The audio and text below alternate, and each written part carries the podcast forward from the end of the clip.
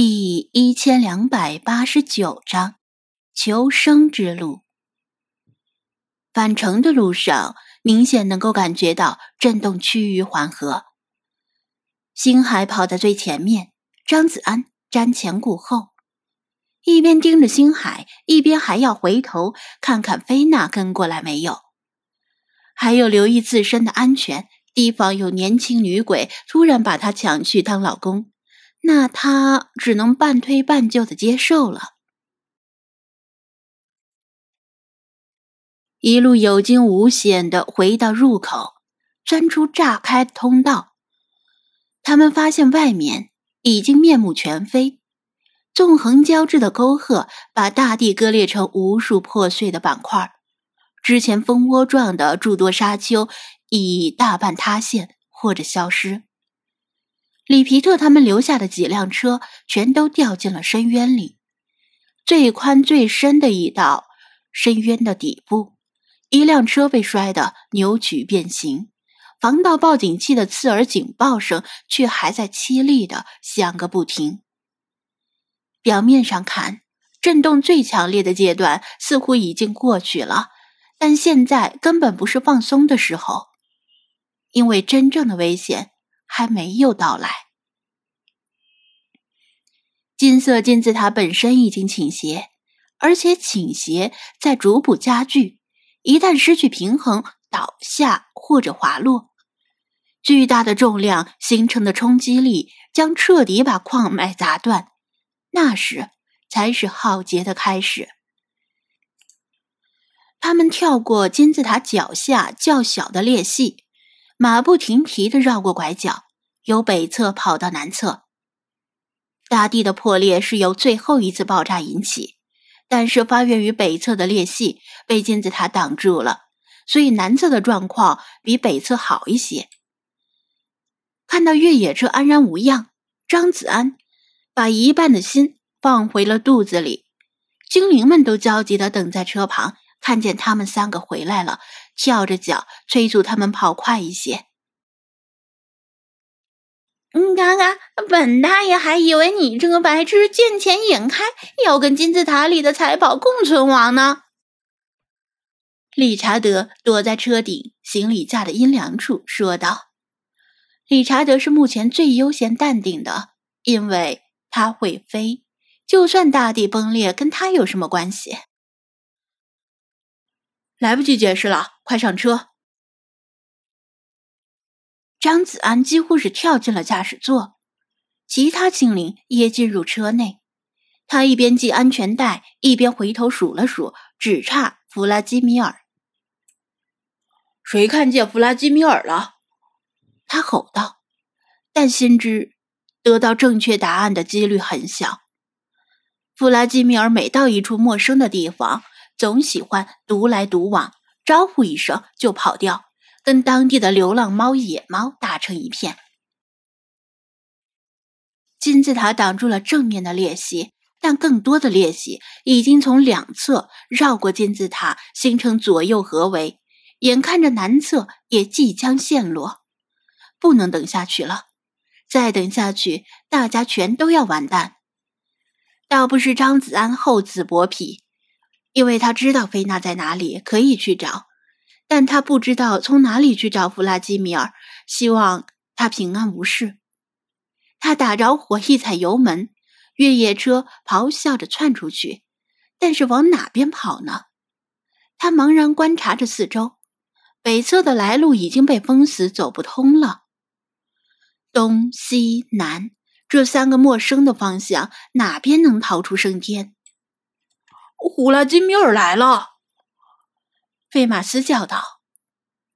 说时迟，那时快，菲马斯话音未落，弗拉基米尔就从敞开的车窗里跳进车内。跟着野猫，他二话不说，一指车外。张子安看到好几只沙猫正在呲溜呲溜的往外窜，马上调转车的方向，跟在他们后面。当地震、洪水、暴雨、山火等天灾来袭时，野生动物往往会有某种直觉，它们能听到高频或者低频噪音，知道往哪个方向跑最有可能脱险。城市里的老鼠和猫狗也有类似的直觉，遇到天灾的时候，跟着他们跑，有更大的几率能保住小命。他们的车刚离开原位不久，那片区域就轰鸣着被裂开的深渊吞噬。张子安尽量不去看后视镜里的可怕景象，全神贯注的跟着那几只行踪飘忽不定的沙猫，生怕跟丢了。有时候，他们舍弃平坦的沙地，跑向有较小裂隙的区域，但是片刻之后，平坦的沙地就突然扭曲、塌陷或者隆起。如果不是横下一条心跟着他们，但此时汽车可能已经遭遇不测了。慢慢点儿，本大爷！理查德被颠簸的头昏脑胀。看什么都是重影，其他精灵也被颠得够呛，但他们不像他一样会飞，知道此时不能慢，慢了就保不住命了。哒，车后的方向响起一道异常的声响，声音不大，却异常清晰，就连咆哮的引擎声也无法掩盖。不是从空气中传播过来的，什么东西折断了？后视镜里金字塔猛地一震，然后倾斜着向深渊滑落，不是倒塌，而是滑落。金字塔可能是人类古代最稳固的建筑，超大的底面积令它的重心很低。